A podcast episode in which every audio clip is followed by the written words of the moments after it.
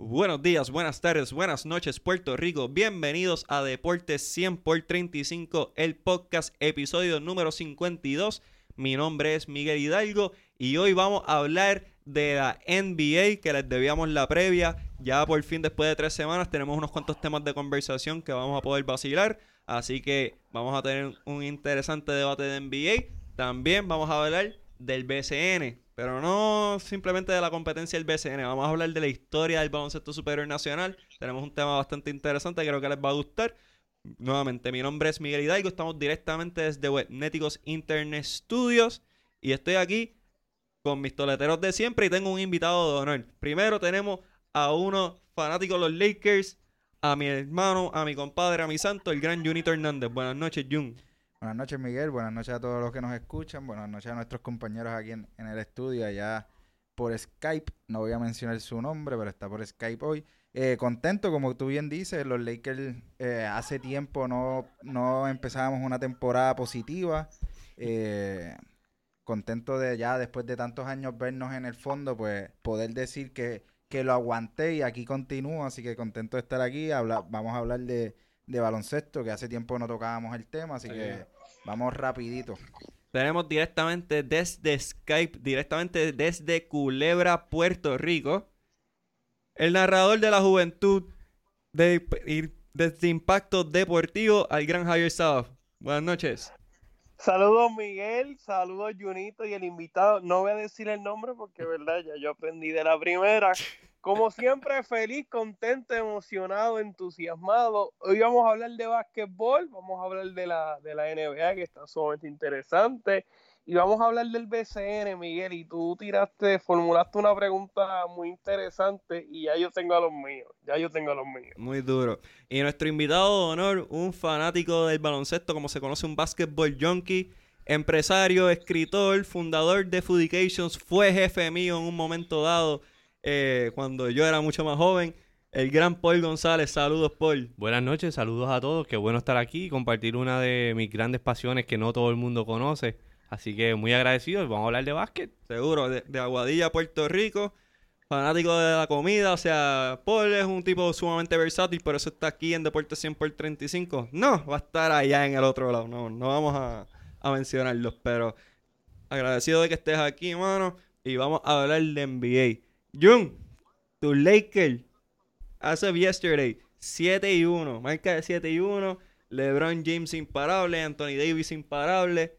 Háblame de esos Lakers, Jun, ¿qué te parece? Hermano, ayer, perdimos contra Toronto, o sea, quedamos 7 y 2, pero oh, muy bien, los he visto acoplados, o sea, LeBron y Anthony Davis están jugando como si hubiesen jugado hace 10 años juntos, muy bien, el equipo es un equipo completo, tiene, tiene, o sea, su segundo los jugadores de, segundo rol son jugadores que, en otro equipo podrían hacer un buen trabajo, hasta el mismo Dwight Howard, que pues se trajo, se, trajo por básicamente la lesión de Cousin y, ha respondido muy bien. Eh, Alex Caruso, que es un, hombre que juega a lo último del juego, cuando juega mete, mete la bola. Eh, Anthony Avery Bradley, que le están dando el, rol de inicial junto pues, a, a estos, a estos superestrellas, ha lucido muy bien pero para mí la pieza clave que todavía no lo he visto rendir en su en su eh, en lo que ya sabemos que puede rendir es Danny Green. Yo creo que puede aumentar su, su rendimiento en estos primeros juegos. Eh, los veo los veo con equipos para llegar para llegar lejos en este en esta conferencia del oeste. Javier, ¿qué te parecen estos Lakers que están en un resurgir después de tantos años fatídicos luego de la sombra de Kobe Bryant? Bueno, para mí han sido unos Lakers sorprendentes. Ciertamente era de esperarse que para esta temporada mejoraran su, desempeño. Al momento lo han hecho. Luego de caer en el partido inaugural eh, ante el equipo de, los Clippers, el otro equipo de Los Ángeles, eh, tuvieron siete victorias en ristra hasta que ayer cayeron derrotados ante el equipo de Toronto. Un Toronto que ya en la temporada muerta pues sufrió la baja de Kyrie Leonard, quien firmó con el equipo de los Clippers, y ayer no vio acción Kyle Lowry, Lowry está lesionado, no se sabe cuándo regrese. Eh, los Lakers caían derrotados como dije ante el equipo Toronto, sin embargo habían ¿verdad? Eh, obtenido siete victorias en ristra, lo que ha hecho LeBron James es sorprendente. Los años pasan y no pasan por la figura de LeBron James. Es el líder del equipo, es el mejor jugador. Unos dirán que si eh, Anthony Davis, esto, lo otro, el mejor lo es LeBron James. Ya ha hecho varios eh, triple double, inclusive ayer en la derrota logró un, triple double.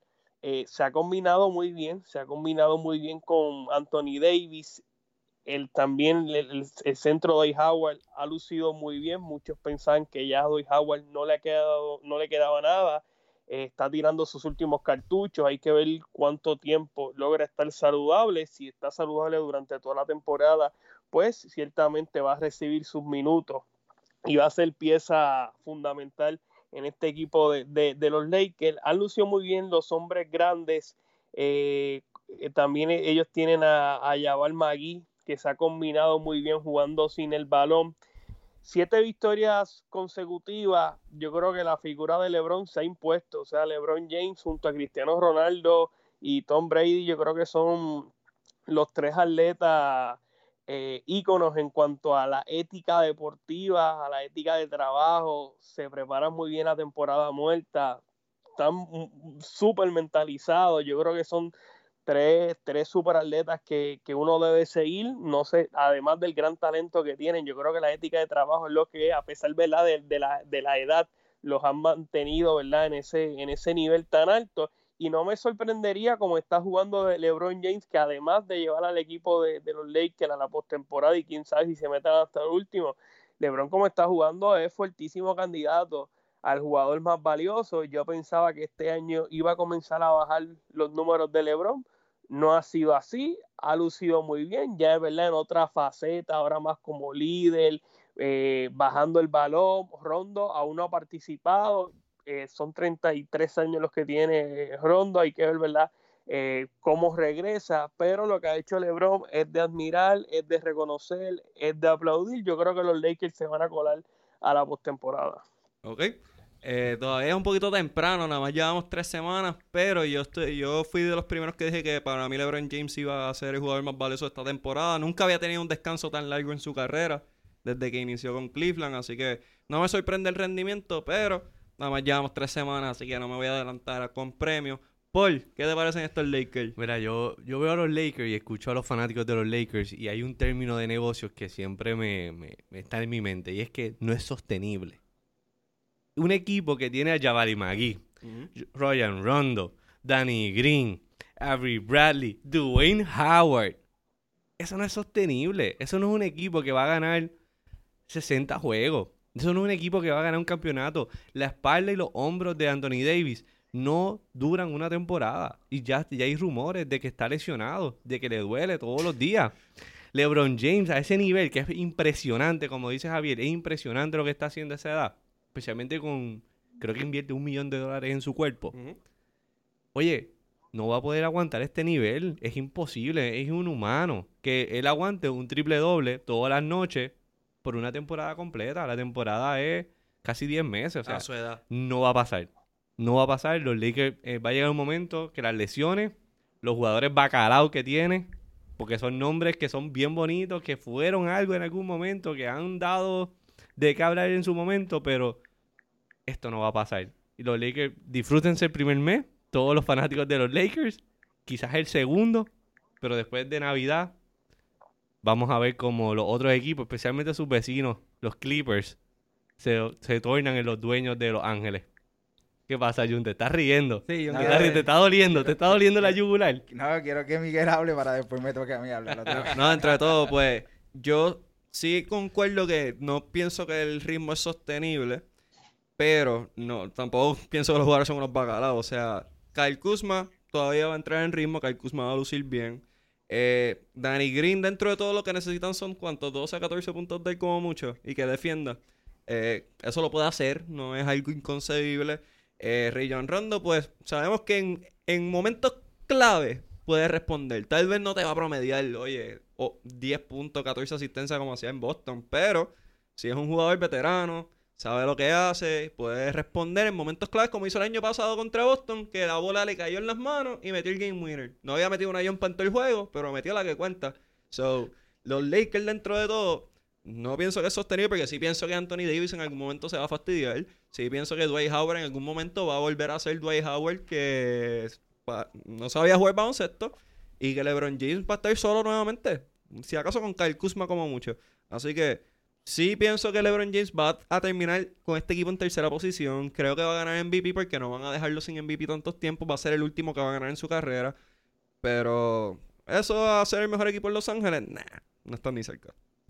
Y eso que señala Paul es muy importante porque este equipo Lakers cuenta con 1, 2, 3, 4, 5, 6 jugadores que ya llevan más de 10 campañas. Avery Bradley lleva ya 9, o sea, hasta una de llegar a la, eh, al, doble dígito. O sea, hay que ver cómo el dirigente Frank Vogel logra administrar los minutos de estos jugadores veteranos. Ya sabemos que Anthony Davis, que es una de las principales figuras, a pesar de que es uno de los jugadores más jóvenes que, que tiene este equipo, de los o, de los menos viejos, eh, tiende a lesionarse, así que va a ser importante la administración de los minutos de estos jugadores previamente. LeBron con Cleveland, pues tendría a administrarle muy bien los minutos. Cleveland, pues en ocasiones no terminaba en la primera posición de la conferencia, sin embargo, llegaban en plenitud de condiciones a lo que es la postemporada y ahí pues tiraban todo y llegaban hasta la final de, la NBA hay que ver aquí aquí en, la división del oeste no en la en la conferencia del oeste no se pueden dar ese lujo porque del 1 al del 1 al 8 cualquier equipo puede vencer a cualquiera. Yo no veo un, eh, favorito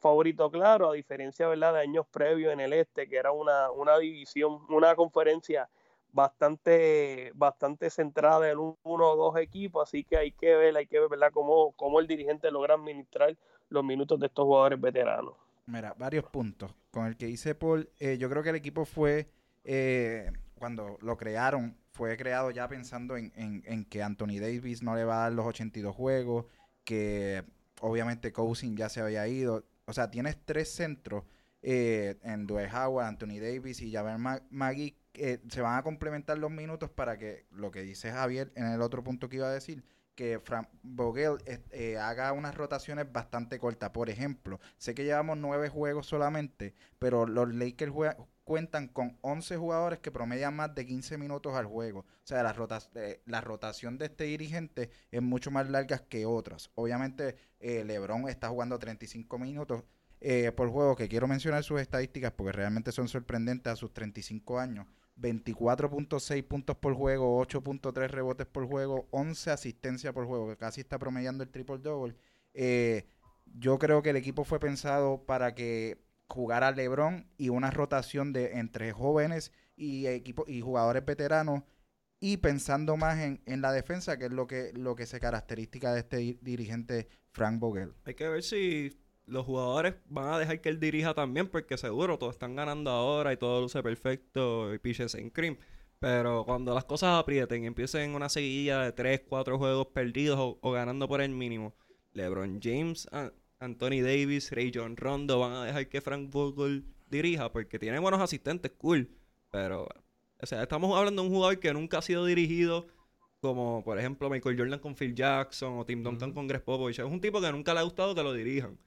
Además, tampoco tiene un dirigente bueno de alta calidad que lo dirija tampoco, pero es un tipo que es micromanager, está acostumbrado a hacer las cosas a su manera. Hay que ver si puede mantener el ritmo. Hablando de Los Ángeles, ya que estamos aquí, hay otro equipo que ya no es el equipo junior, ahora es un equipo que está hecho para poder competir y llegar a un campeonato, que son los Clippers de Los Ángeles. Antes los Baby Clippers, ahora son ya adultos, grandes y manganzones.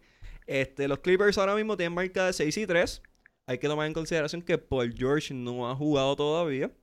Eh, Kawhi Leonard sigue con sus changuerías descansando al principio de temporada, eh, utilizando el término load management de excusa. Este, pero, dentro de todo, sí han lucido muy bien. Ganaron ese primer juego en Los Ángeles contra los Lakers. Eh, Kawhi lució enorme. Kawhi, nuevamente, por más chango que sea, es uno de los mejores tres jugadores del mundo.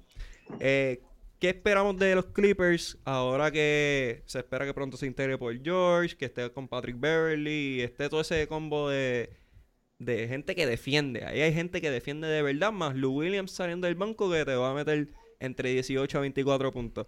Paul, háblame de, de los Clippers, ya que te tenemos aquí, aprovechar tu conocimiento del área de California. Mira, hay, hay dos cosas buenas de Los Ángeles. Una son los Clippers y la otra es la escena culinaria que tiene Los Ángeles. En tercero podemos poner a los Lakers. Quizás, tal vez. Y cuarto, el paseo de las estrellas. Definitivo. Definitivo. Mira, es bien interesante. Los Ángeles es multicultural, es multidiverso. Eh, y hay muchas cosas pasando ahora mismo en la, industria gastronómica allí.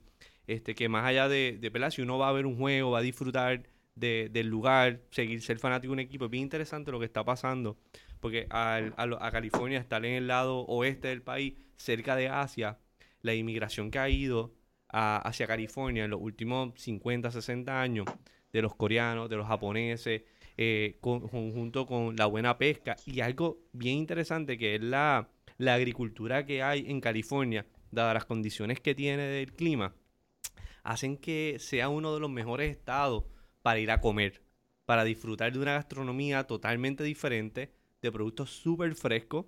Y es una cosa que es bien interesante en cuestión de, lo que vas a probar. Porque no es, algo bien único de la zona y de la región. Al igual que en Puerto Rico, además unos sabores de estos adobos y está condimentos, altos condimentos en los productos. Pero allá vamos a tener una peculiaridad en, la gastronomía de y la, zona, la escena culinaria de lo que hay allá. Pero volviendo a los Clippers, que es el mejor equipo de Los Ángeles, ahora mismo. Y de California también, porque ya los Warriors se cayeron. También. mi madre. Eh, eh, es bien interesante porque una de las preguntas más recurrentes, yo que soy fanático de, San Antonio toda la, de, toda la vida, después que Jordan se retira. Um, somos dos, somos dos. Muchas gracias, Tocayo. No sabía eso de ti, Javier, pero Sí, el, del único equipo que soy fanático, o sea, más allá de los Senadores de San Juan, soy fanático de las Espuelas de San Antonio. No, el béisbol así, del Team Rubio. Los Yankees, los Yankees. Pero continúa, Paul. Eh, eh, una pregunta, ¿el baloncesto es un deporte donde tienes que anotar el balón o tienes que no permitirle a otro equipo que anote el balón? Para ganar. ¿Qué, ¿Qué tipo de deporte depende de cómo lo vea, va a ser la filosofía que tienes como equipo. Si lo preguntas a Greg Popovich, pues que el otro equipo no anote. Pues tú anotas un punto y el otro no anota y ganaste. Hay otro equipo y estamos viendo ahora, como fueron los Warriors específicamente, que era anotar el balón. Y esto es una gran diferencia de lo que tienen los Clippers. ¿Quién le va a anotar el balón a ellos? Y encima de eso, tienes a posiblemente el mejor jugador de la NBA ahora mismo, two-way player, que, que, hay en Kuwait Leonard. O sea, Tienes un point guard que no para de defender. Tienes un. ¿Dónde van a poner a Paul George? Dos. ¿Dos? Posiblemente. Kawhi um, Leonard, tres. ¿Qué les va a notar a ellos? Y, o sea, que, y pones a Montrezl viniendo del banco. Y después tienes una carga ofensiva con un Lou Williams, con el mismo Montrezl, con el mismo Michael. Eh, o sea, cómo tú le vas a anotar a este equipo y encima de eso te va a estar anotando. O sea, son equipos que te van a frustrar grandemente en ambos lugares con, jugador, con una rotación gigantesca de jugadores realmente que puedes confiar en ellos a diferencia de los Lakers. yo creo que al final vamos a ver a los Clippers con el trofeo en la mano, se lo podemos mm. dar ahora y no hace ninguna diferencia. Mira, Paul, Paul, Paul tiene varios puntos. Hay uno que se la tengo que dar. En verdad, pues vayan a, comer allí a California, como él les recomienda. Pero, pero, por favor, por favor, no vayan a ver un juego de los Clippers por encima de los, los Lakers. Una franquicia que lleva 50 años en la, en la liga y ha, y ha clarificado a los playoffs 14 veces solamente, que tiene un porcentaje de victoria de 406. No, no vayan, porque ahora se creen que tienen un equipito, porque contrataron al MVP de la, de la temporada pasada y, y pues ya lo que les dijo Paul que es cierto, pero no, no le faltemos el respeto a la historia y mencionemos a los Baby Clippers y a los Lakers primero. Eh, hablando de los Clippers, realmente tienes un punto, realmente para ser objetivo tienes un punto. Es un equipo que se le va a hacer muy complicado anotarla cuando, cuando las millas cuentan.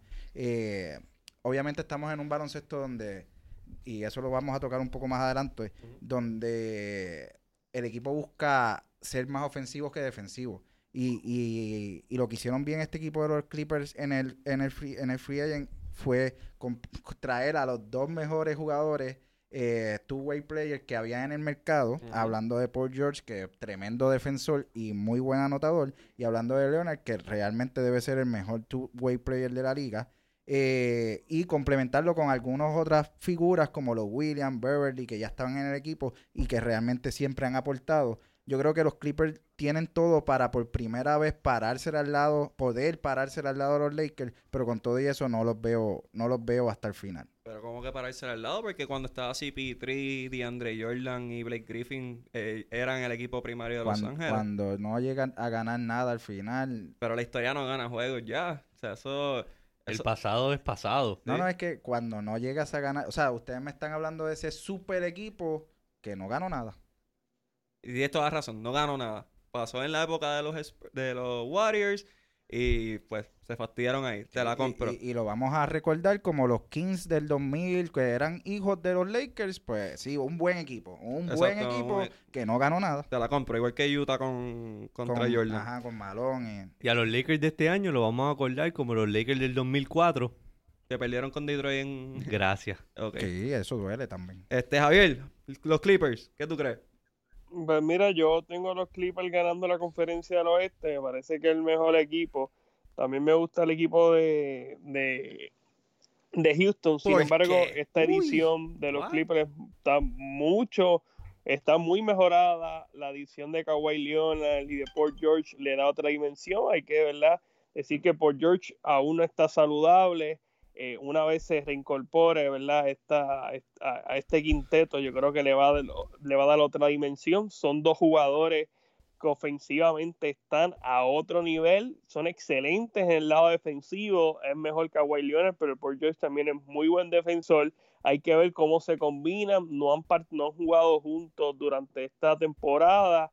Eh, también ellos cuentan con el, el jugador de ascendencia puertorriqueña eh, Maurice Hackles, que verdad, dado que está Kawhi Leonard y por George, pues va a ver sus minutos bien limitados. Yo creo que son el equipo favorito, me parece que el equipo favorito. Junito mencionó algo sobre el equipo de los de Sacramento, ese equipo que tenía Stojakovic, que tenía Diva, tenía Bibi, un sinnúmero de jugadores y que sí, ellos eran hijos de los Lakers. Sin embargo, estos últimos años los Lakers, hermano, ni ni ningún primito han tenido, han tenido nada. O sea, ¿qué, qué, qué han hecho los Lakers en los últimos años, Junito?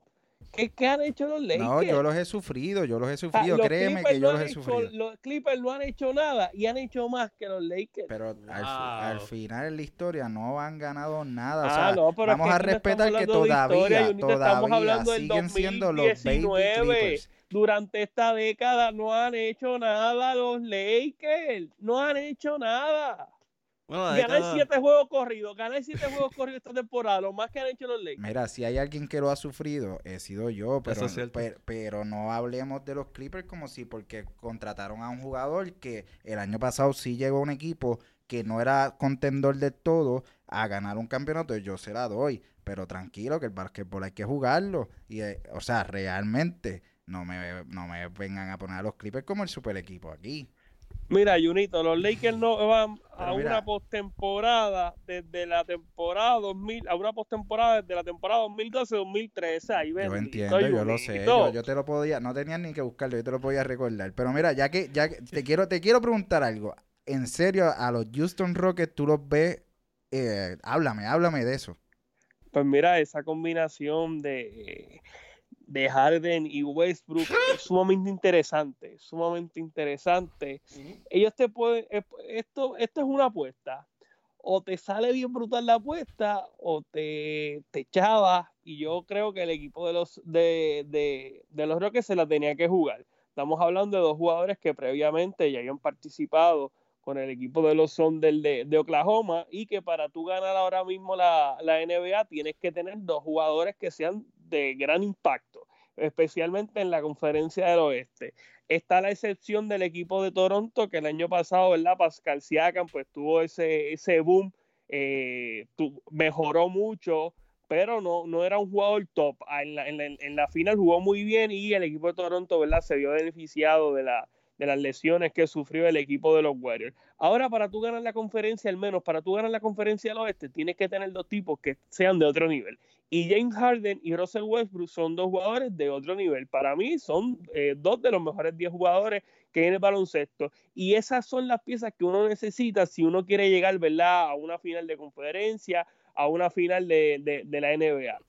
Y son jugadores, ¿verdad? Que tienen muy buena relación, que como dije, ya han participado juntos previamente y que yo creo que mientras vayan pasando los partidos, ellos van a seguir mejorando y el equipo de, Houston no debe tener ningún tipo de problema en los momentos claves.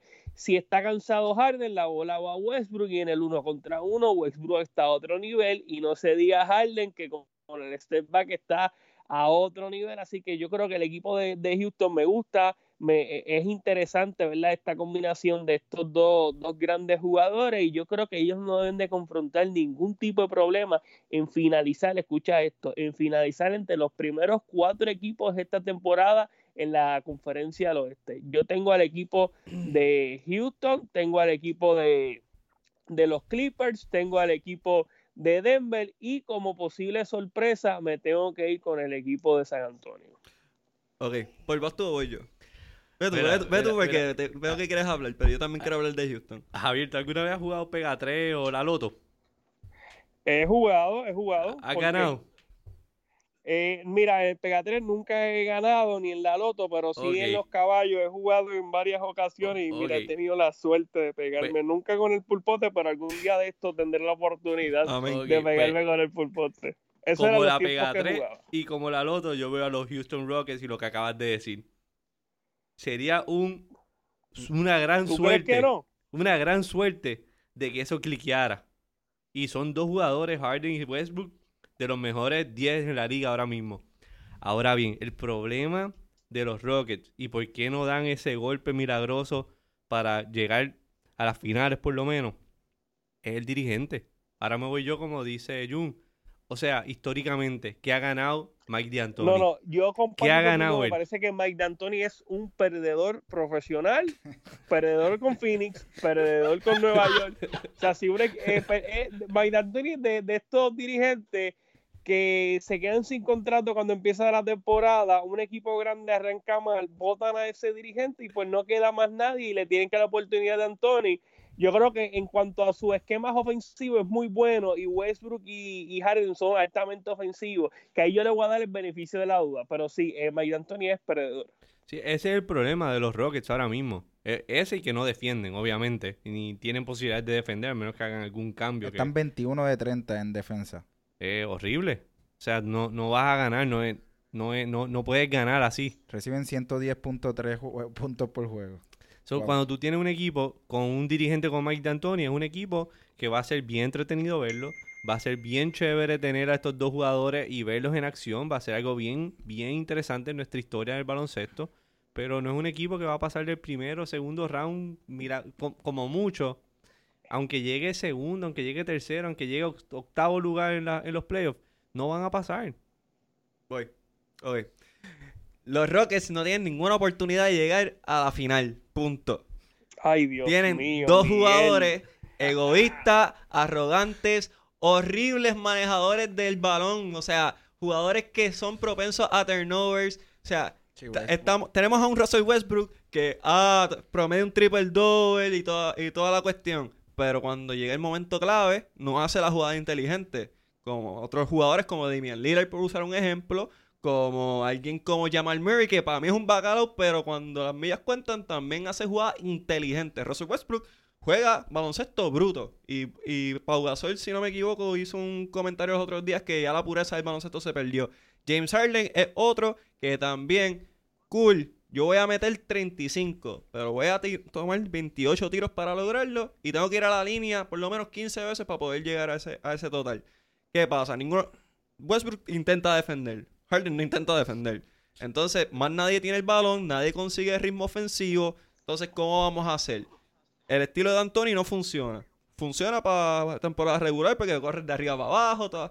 Pero cuando la defensa apriete, cuando se juegue zona, aunque es bien poca zona que se juega en NBA por la nefasta regla de los tres segundos defensivos, que es una idiotez, solamente se juega en la NBA. Pero este, este equipo no tiene ningún tipo de probabilidad. Russell Westbrook para mí es el jugador símbolo de lo que es perder. O sea, es un jugador que juega para él, es un jugador sumamente egoísta, es un jugador sumamente malcriado y no, no tienen oportunidad. Eh, gracias por participar en los Rockets, pero se van a eliminar como siempre. Este, voy a mantener. eso está documentado. Está, ¿qué día es hoy? Hoy es 11, de noviembre. 11 de noviembre, Miguel Hidalgo dice que el equipo de Houston pasa la postemporada por lo menos. Claro, claro, no vamos a faltarle respeto tampoco. Se, van a se, va en se, va en primera ronda. Mm, depende del cruce. Es que volvemos, volvemos. lo que Miguel está diciendo. Miguel, pero ya, ya, están en semifinales. Ya están en semifinales. yo dije finales, que no llegan a finales. Esas fueron mis palabras. A la, final de conferencia. A la, final, de NBA. a la final, de, NBA. final de NBA que se tienen que enfrentar a los Clippers, tienen que pasar por encima de, de, los, Lakers, tienen que pasar por encima de, de Utah, tienen que pasar por encima de Utah. Dallas. Eh, eh, Junito, tú me acabas de decir que Houston tiene que pasar por encima de los Lakers. por encima de los Lakers. Pero muchacho. claro que sí. Pero tú crees que ese equipo en playoff tiene como ganarle una serie a los Lakers? No, ni, volviendo a, nacer, Westbrook le ganó una, una, serie este año a, LeBron James, no. Ni volviendo a nacer. ¿Cómo Rondo va a defender a Westbrook? ¿Cómo van a galdear a LeBron James? Rondo no está ni jugando, exacto. ¿Cómo van a galdear a LeBron pero te digo, te digo, no, si Rondo regresa, ¿cómo lo va a defender? Y tú, y, tú me vas, y tú me, vas a decir que, que, que Capela va, va a, a, defender a Davis y lo va a parar. Pero, este, y a Harden, ¿quién va a parar a Harden? ¿Quién va a parar a Está bien que meta los 37 puntos que está promediando ahora mismo y, paramos al, otro, al resto del equipo. y tirando 30%. ¿Sabes quién va a defender a LeBron? Voy. Un jugador que participó en el baloncesto superior nacional. PJ Tucker. PJ Tucker. wow, wow. Las esperanzas de Houston están, en las tenis de PJ Tucker. Wow. Un tipo que no ganó campeonato aquí, yo creo. Javier, Javier tienes, tienes oportunidad para secundar la emoción que está en la mesa aquí de Miguel de que los Rockets no van a llegar ni a los finales y yo le añado ni el segundo round. Mira, yo creo que, que no para mí el equipo de, los Clippers le saca un cuerpo, ¿verdad? A prácticamente todos los equipos. Me parece que el otro que está ahí es el equipo de Denver.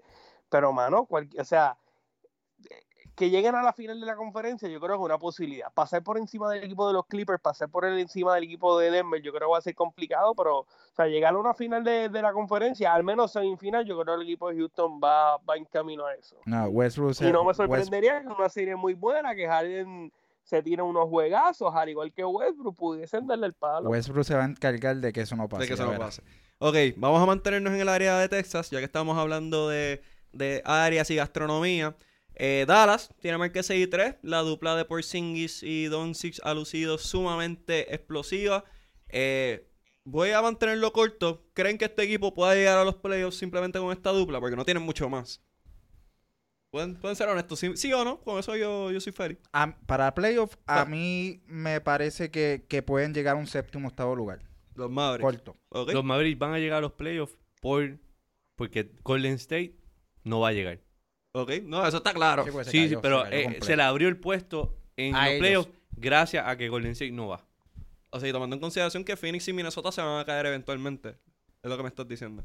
Claro. Yo creo que Phoenix, exacto. Es, suerte de principiante lo que están dando en estos primeros, estos primeros juegos de temporada. ¿Y tú, Javier, qué crees de este equipo pues, de.? Pues, mira, yo, yo, yo comparto la opinión de Paul. Yo creo que el equipo de los Warriors era fuerte candidato, a pesar, ¿verdad?, de que solamente contaban con, con Stephen Curry, pero ante la salida de Curry, ¿verdad?, y la incertidumbre si, si regresa o no regresa, yo creo que esto abre la puerta para que esa octava posición, esa sexta octava posición, pues, pues no, no haya un equipo favorito claro aspirar a ella y se abre la verdad la puerta para que otros equipos como Dallas eh, puedan entrar. Hay que ver si por sí se mantiene saludable. Ya en los últimos juegos pues ha dado inicios de que no está del todo saludable. Luka Doncic está a otro nivel. Yo creo que en uno o dos años se va a convertir en uno de los mejores cinco jugadores del mejor baloncesto del mundo. Me gusta mucho, me gusta mucho el equipo de Minnesota, me gusta mucho el equipo de Minnesota, Andrew Wims se ha tirado varios partidos eh, a otro nivel.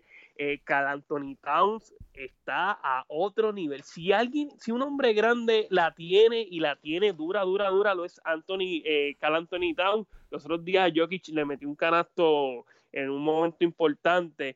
Eh, pero me, me, gusta mucho este equipo de Minnesota que lleva ya varios años tratando de dar ese salto al otro nivel cuando tenían a, a, Kevin Garnett.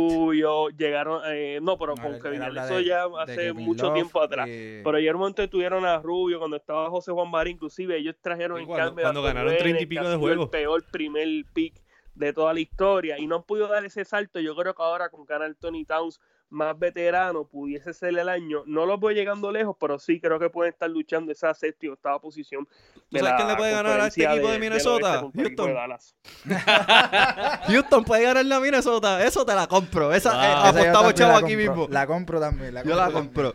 Y San Antonio, este Paul, tú voy a dejar que hables tú solo de los Spurs y Javier puede hablar si acaso porque ustedes son los de allí. ¿Qué, qué tal? ¿Cómo les va?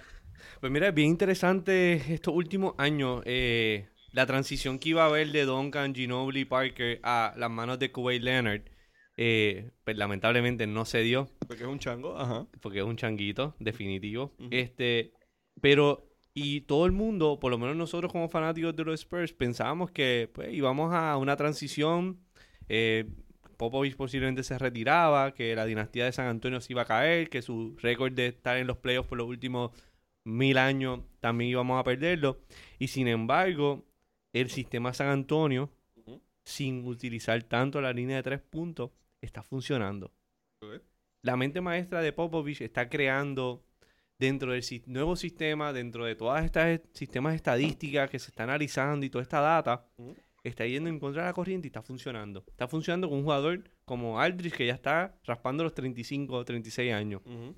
Con un DeMar DeRozan que no es mi jugador favorito, nunca lo fue, nunca lo será. Estadísticamente también es un liability. Es un liability grandísimo, pero los muchachos jóvenes, lo que es eh, Murray, que es exactamente lo que pensábamos que iba a ser, el mismo White, el mismo Forbes, están dando de cabra, están haciendo su, su papel y lo están jugando y ejecutando grandemente. Es un equipo que, pues lamentablemente, primero, segundo round, depende si se cruzan con Houston o no se cruzan con Houston.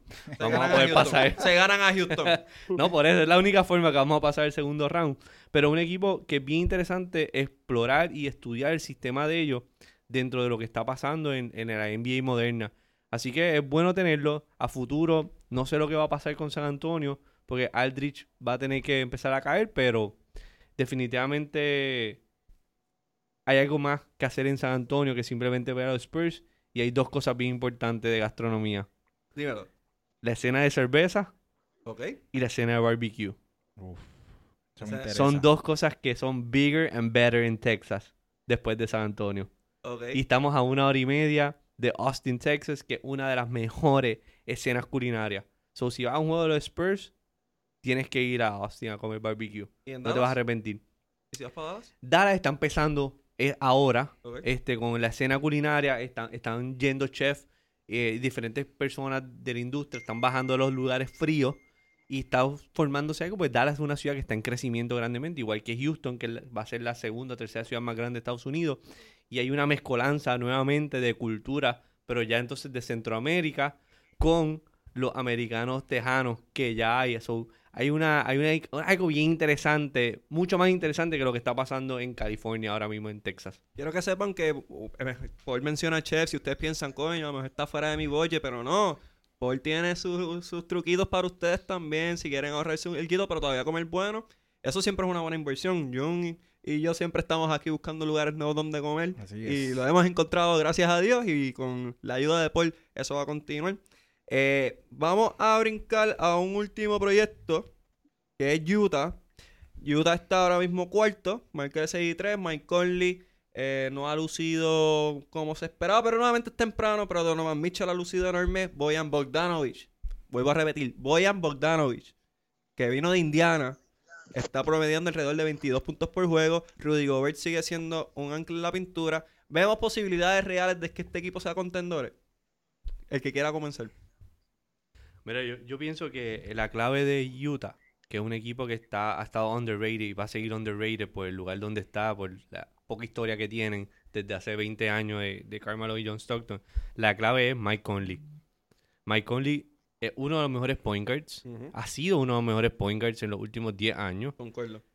Casi no se habla de él, porque ha estado en mercados pequeños y todavía no ha caído en tiempo, no ha sintonizado con el equipo, no hay una mezcla bien entre él y, Mitchell, pero una vez empiece, que va a tomar sus semanas, posiblemente meses, vamos a ver que en la segunda parte de la temporada Utah se le va a dar el respeto que tiene y posiblemente esté en la segunda, primera, segunda posición de la conferencia, en mi opinión. Ok, Jun. Sí, yo los veo también, no, no, tal vez no tan altos como una segunda posición en la conferencia, pero sí los veo con, con, con, o sea, con posibilidades grandes de entrar. Como tú bien dices, Bogdanovic eh, entró jugando a otro nivel. Eh, Paul tiene el punto, Mike Conley, o sea, ellos salieron de Ricky Rubio porque ellos entendían que necesitaban un point guard con un poco más de ofensiva, un poco más de control de juego. Eh, traen a Mike Conley eh, pues pensando de que pues él le va a solucionar ese problema. No ha entrado al juego, solamente promedia 13.6 puntos por juego, que sabemos que es bajo ante su rendimiento, así que hay que esperar que él entre en calor y yo sí los veo como una cuarta, tercera posición. Eh, Javier, ¿algo que tengas que añadir de Utah? Mira, no, rapidito, este, Mike Conley lo cogí en uno de los fantasy, lo cogí en los dos fantasy que tengo y ha sido un verdadero dolor de cabeza se tira juegos buenos, pero hasta negativos me ha dado. Eres un gran, un gran jugador. Yo creo que si Conley logra aglutinarse este equipo de los Jazz, el equipo de los Jazz va a ser contendor. Yo no, no lo veo entre los mejores cuatro de la conferencia.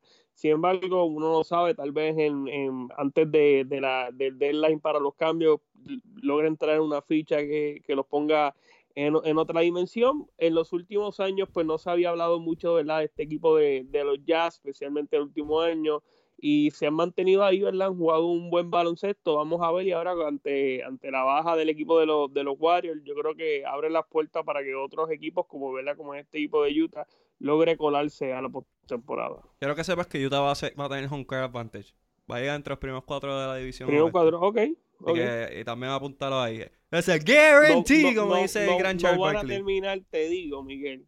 Te aseguro, podemos apostar, podemos apostar una pisita o algo así, lo que En tú quieras. Pizza, un cafecito. Por encima, o sea, que, que, un cafecito, alguna comida vegetariana, vegana, lo que tú quieras. Utah llega por encima de Houston, esa es la apuesta. Que Houston va a llegar por encima del equipo de Utah. Por Dios. Ay, mi madre. Voy a tener que pagar. ponme, 100 ahí. voy a, voy a, déjame brincar de conferencia antes que Javier siga. 11 de noviembre. Voy a brincar de conferencia, voy para el otro lado y, yo voy a tomar el, atrevimiento de hablar de Boston, porque pues ese es mi equipo. Tenemos marca de 7 y 1. Se nos lastimó Gordon Hayward, que estaba luciendo extremadamente excepcional. Parecía el Gordon Hayward que jugaba en Utah, que se fue porque en Utah no hay nada que hacer. Eh, ni nada que comer. Ni nada que comer. Kemba Walker ha lucido espectacular, olvidando la figura del enigma que es Kyrie Irving. Eh, el tiempo con Team USA les vino excelente a Kemba, Jalen Brown y a Jason Tatum, que tuvieron tiempo para crear sinergia, e incluía a Marcus Smart, que también fue parte de ese equipo. Así que estamos luciendo súper bien. Eh, Robert Williams luciendo como un diamante que si se pule puede ser un jugador sumamente defensivo entre los premios de, Defensive Player of the Year en el futuro, no ahora. Eh, pero mi equipo está luciendo súper bien. Sabíamos que iban a Yo sabía que íbamos a mejorar con la partida de Kyrie, porque Kyrie es un jugador que, domina la bola, no pasa bien el balón, este, es un chango también como, como Kawhi Leonard. Y nada, en realidad estoy bien contento. No pienso que vamos a ir en la primera posición al final de temporada, pero sí vamos a corrernos en los playoffs. Y el este está sumamente abierto, cualquiera puede ganar. En realidad creo que tenemos todavía posibilidad y todavía hay mercado de cambio, así que a lo mejor podemos conseguir un jugador de alto nivel. Así que eso es lo que voy a decir de los Celtics. ¿Algo que quieran añadir, caballeros, antes de yo brincar a Toronto? Miguel, yo quisiera decir algo que tú dijiste que, que tú ves una, una conferencia abierta. Eso yo creo que no, yo creo que la conferencia está entre dos equipos, Filadelfia y Milwaukee, y yo me voy con el equipo que tiene el mejor jugador de la conferencia, que es los Gianni Antetokounmpo. Yo creo que el equipo de Milwaukee y Filadelfia le sacan varios cuerpos a los demás rivales. Ya en la tercera posición puedo tener al equipo de Boston, pero yo creo que por encima de Filadelfia y Milwaukee está sucio difícil. Ok, Milwaukee tuvo la pérdida de Malcolm Brogdon, que yo no pensé inicialmente que iba a ser una pérdida impactante, pero viendo cómo está funcionando este equipo, viendo cómo están haciendo los matchups, están ahora mismo en el tercer lugar con marca de 7 y 3. Eh, obviamente, pues, Giannis sigue siendo la figura principal, es el vigente jugador más valioso y toda la cuestión. Pero yo creo que esa baja de Malcolm Brogdon sí le va a afectar porque ahora estás dependiendo de Eric Bledsoe. Si hay alguien más bacalao que Russell Westbrook en la NBA se llama Eric Bledsoe. Así que en realidad no creo que, que Milwaukee tenga, la tenga libre como mucha gente pensaba. Yo te voy a decir algo de Boston. Boston tiene dos cosas buenas. Ajá. Los Red Sox, los Celtics y qué más. Tiene un, tiene un, hamburger que se llama The Secret Burger. El hamburger secreto. Que solamente se consigue en este lugar, que es como un tipo sótano, de 3 y media a 5 y media de la tarde. Y solamente hacen alrededor de 30 a 40 al día. So, para llegar ahí, comerte ese hamburger, que es otra cosa, otro nivel, tienes que ir a ese lugar, a esa hora, a ese lugar, pedirlo, que no está en el menú no está en el menú, no sale en el menú. So tienes que saber que existe y probarlo. Eso es una de las mejores cosas que tiene Boston. Y la segunda es el clam chowder. Al estar tan cerca de, ¿verdad? de la costa y de esa área de Maine y todo esto, pues, hacen esta, esta sopa, ¿verdad? Esto es un tipo sopa crema de clam chowder. Y lo otro, que quizás puede ser también algo bueno, fue este mes que tuvieron los Celtics. Fue una tremenda luna de miel. Fue excelente ver a Gordon Hayward eh, en buena salud. ¿Ya no? Pero ya se acabó, se le acabó la temporada de los Celtics y seguimos con la carrera de los dos caballitos, que son los Sixers y, Giannis.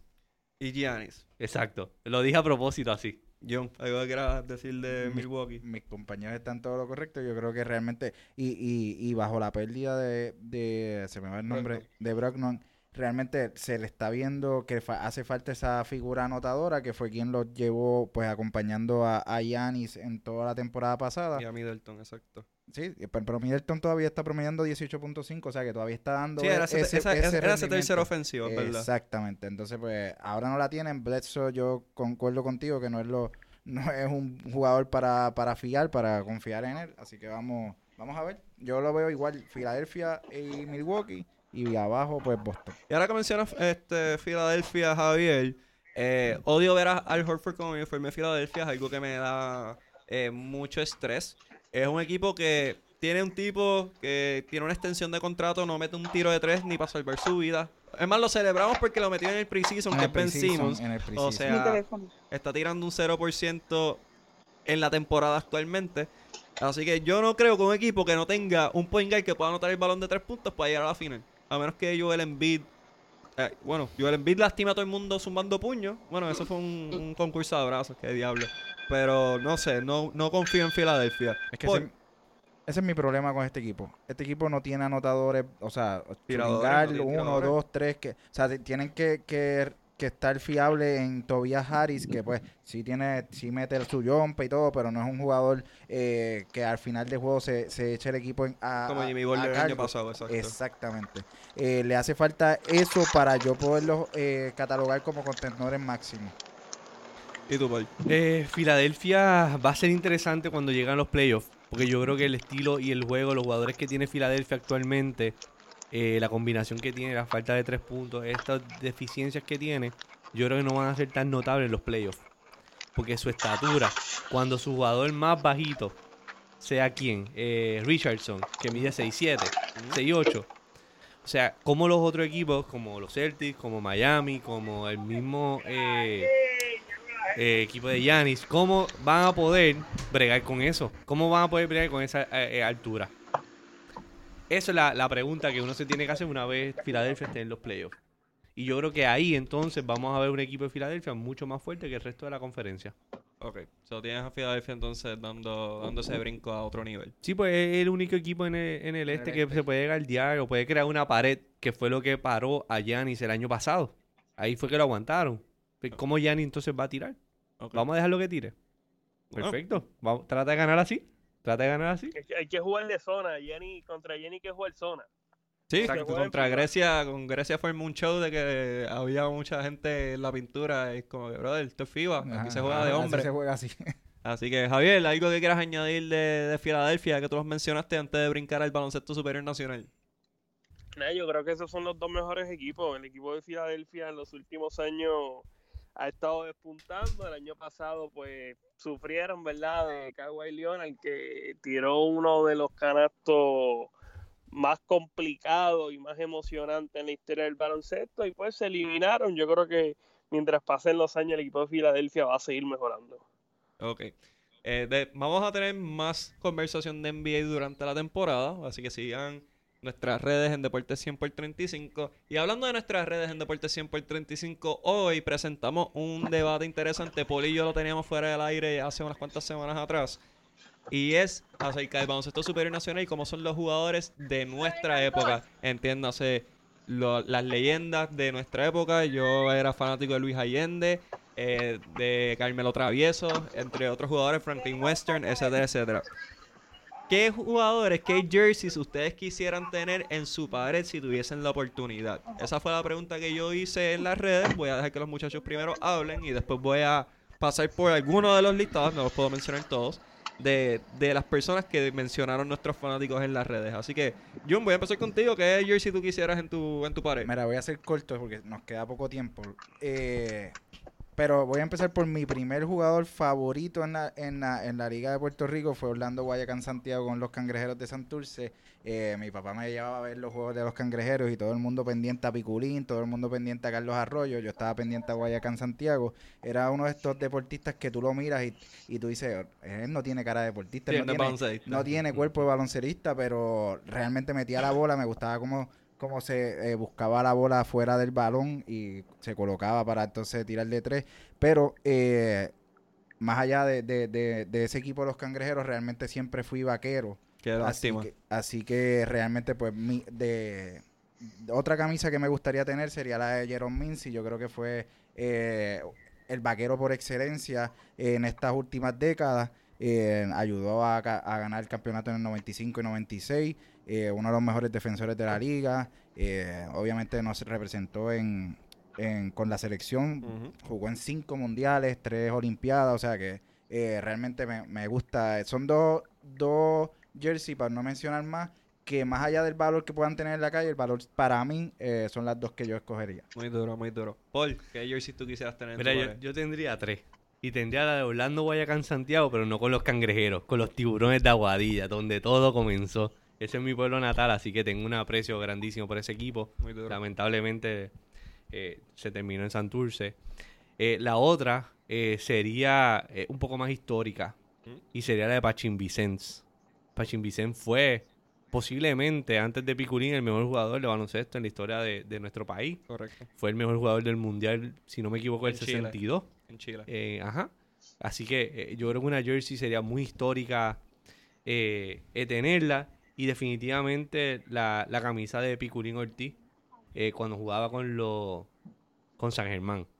Ok, con los Atléticos. Claro, esos serían tres jerseys de nuestros tres jugadores más emblemáticos, el de mi pueblo, el de Puerto Rico actual y el de Puerto Rico en el ayer. Javier, ¿qué jersey tú quisieras tener en tu pared? Mira, Miguel, tú me la pusiste bien, pero que bien difícil. Me tiraste una recta a los Chapman pegar al CIPE, las 105 millas. Pero mira, yo, yo tengo que comenzar con una que es de, yo creo que mi jugador favorito cuando yo era pequeño.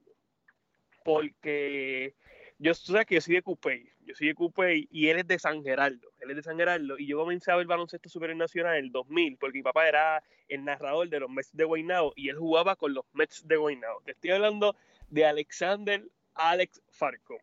También con Falcón resulta que yo cuando pequeño yo no tenía no tenía mucha fuerza en mis manos y no tenía una mano bastante clara con, de tirar. O sea, yo tiraba como con las dos manos y todavía sigo tirando con las dos manos y Ale Falcón pues nunca tuvo ese tiro así bastante bonito.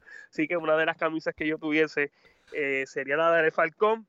Edgar Padilla, ese equipo del 2000, el armador lo era Edgar Padilla. Luego cuando estuvo con el equipo de Santurce eh, también lo seguía, uno de mis jugadores favoritos mi jugador favorito, Rick Apodaca, eh, uh. con el equipo de los Atléticos de San Germán, y en, su última, en sus últimos años estuvo con los, con los Mets eh, de Guaynabo y con la selección nacional, fue uno de los mejores, también estuvo también estuvo con la, eh, en, la, en, la, en la selección, él, practicó con el equipo de, de Orlando, con el equipo de Orlando, con, con los Magic, se quedó hasta los últimos cortes.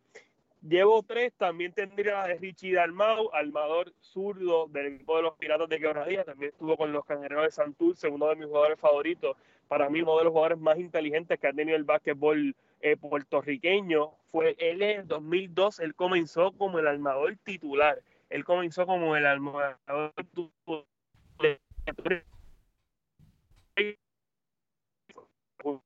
Javier, se te está yendo la señal ahí. Me acuerdo Pablito a jugar.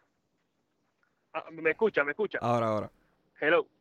También Pablo, tendría también eh, la, de Pablito Alicea. Wow, wow. qué throwback, qué throwback. Eso sí, eso sí, no la vi venir.